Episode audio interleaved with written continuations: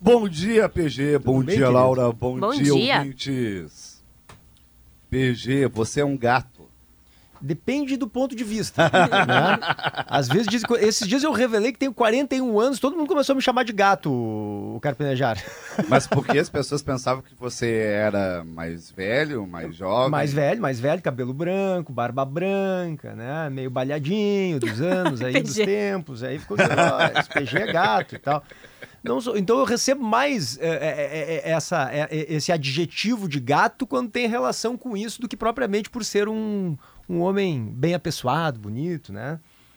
É, eu me dou conta que eu estou velho porque a minha esposa é parelha na idade. E às vezes me confundem como pai dela. Aí é terrível. Puxa, Carpinejar, aí é ruim. Ó, nós temos uma diferença de quatro anos, né? Não, mas tu não dá. parece gato. Que, idade tu tem, Fabrício? Não revela. Revela. Eu boto no Google aqui e trago essa informação em meio minuto. Não faça isso comigo, por favor, PG. Bom, mas tu não parece ter mais que isso, Fabrício. Não parece ter o quê? Não parece ter mais do que 51 anos. Não parece. E o PG revelou. Ele é terrível. PG, Laura. Oi, eh, querido. Tem pessoas que não entendem o motivo do fim do casamento. Mas você não escolhia mais a comida, podia ser qualquer coisa. Você não escolhia mais a sua roupa para sair, podia ser qualquer coisa. Você não escolhia mais seus programas de fim de semana.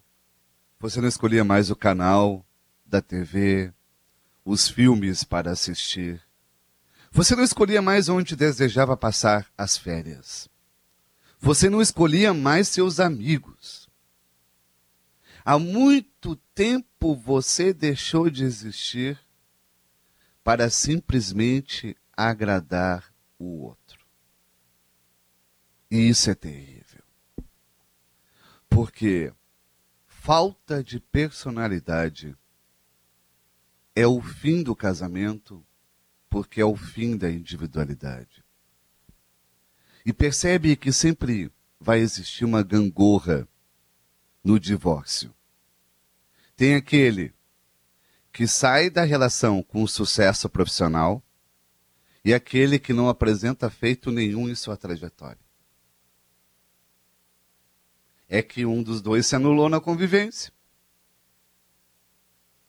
Ficou trabalhando na sombra para o outro brilhar. Não se deu conta que usava todo o seu tempo para concordar, para dar apoio, condições, para elogiar, para glorificar a presença do seu parceiro. Puxava todas as preocupações para si, a casa, a família, as contas, e o outro ficava livre para voar. A ideia de amar é fazer tudo por alguém. É um absurdo. É desastre. Você não pode deixar sua vida de lado somente porque está com alguém. Tinha que dizer isso, pessoal. Tu tem toda Fui enviado. Fui enviado pelo Espírito Santo. Mas não é. Não é Claro. o que acontece. Mas, mas, mas eh, tu tem toda a razão. As relações saudáveis, Fabrício, são justamente aquelas, me parece, né? Em que a gente descobre, estando nas relações, os próprios brilhos que a gente muitas vezes nem tinha reconhecido ainda, né? É exato. Então- Mas vai ter discordância, né, PG? Claro. Dissidências. Exato, sem dúvida. Tu não pode gostar do mesmo prato que a pessoa sempre. É. Não pode gostar do mesmo filme que a pessoa sempre. Essa ideia de querer combinar um filme consensual é que alguém está mentindo. É, a minha mulher gosta de comédias românticas. Eu gosto de um bom suspense. Eu, não, eu posso fingir, ah, eu vou gostar de comédia romântica para agradar ela. É tédio. Eu não vou estar rindo. Só que você não repara que querer agradar o outro é o caminho mais curto para a rejeição. E depois você passa cinco, seis, sete anos com alguém, sai do relacionamento e não fez nada na vida. Ficou parado no lugar, no emprego, perdeu amigos, e o outro sai bem relacionado, sai fortalecido profissionalmente, porque você trabalhou para o outro.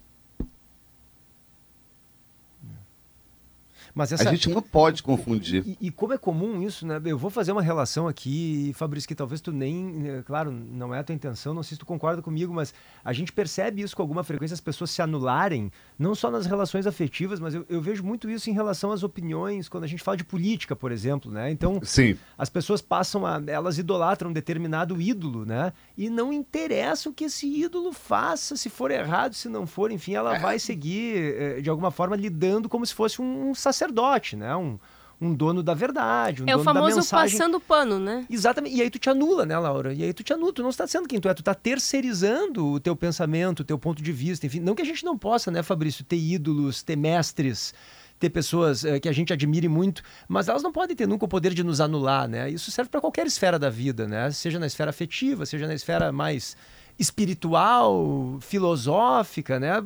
A gente precisa ter nossa própria individualidade, nosso próprio ponto de vista e usar da admiração que a gente tem pelos outros para formatar a nossa própria visão de mundo. Né? Exato. Né? E não para terceirizar, né? É isso, é um impulso, é uma inspiração. Isso, perfeito. Não é para nos substituir. Ídolos são de barro. Exatamente. O que acontece é uma intolerância, uma intransigência você passa a defender o ídolo e sacrifica amizades e sacrifica as suas relações mais próximas. Exatamente. E existe esse grau, esse nível de obsessão. E é uma obsessão coletiva, no caso de alguns ídolos políticos, né? Uhum. Que é principalmente quem tem o perfil populista aquele perfil carismático de Salvador, messiânico. Exato. E o Brasil sempre é carente por essas figuras que vão resolver tudo em quatro anos. Desde Getúlio, somos assim. É, é uma pena. E e eu estava falando do microcosmos e você conseguiu uh, sabiamente também estender a esse macroestrutura política. Não se anule, é regra. Uh, o, o, e tem uma coisa, PG e Laura. Você se anula e jamais vai receber o crédito depois. Jamais. Ah, tem toda razão. Jamais. A pessoa não vai dizer que foi você que fez, que você ajudou. Todo o seu esforço será em vão. Não terá crédito. Até porque divórcio é amnésia. É verdade. Até para sobreviver, às vezes, é importante ter algum grauzinho de amnésia, né? É, ou é amnésia para sobreviver, PG, ou é amnésia por ingratidão? Pode ser também, tem toda razão. Fabrício, obrigado, sempre um prazer te escutar. Prazer eu, conversar com você. Eu não sei como é que. Eu vou fazer o seguinte: a gente vai passar a batalha musical aqui, vamos chamar as músicas, e aí tu me manda uma mensagem dizendo em quem tu vota. Pode ser, só pra eu. Com não, certeza. Pra gente não revelar aqui de cara, pra fazer o um misterinho tradicional. Vamos, vamos, vamos, fortalecer o suspense, que eu gosto, já que a, a, Beatriz não gosta, eu gosto. Vamos lá. um beijo, bom fim de beijo. semana.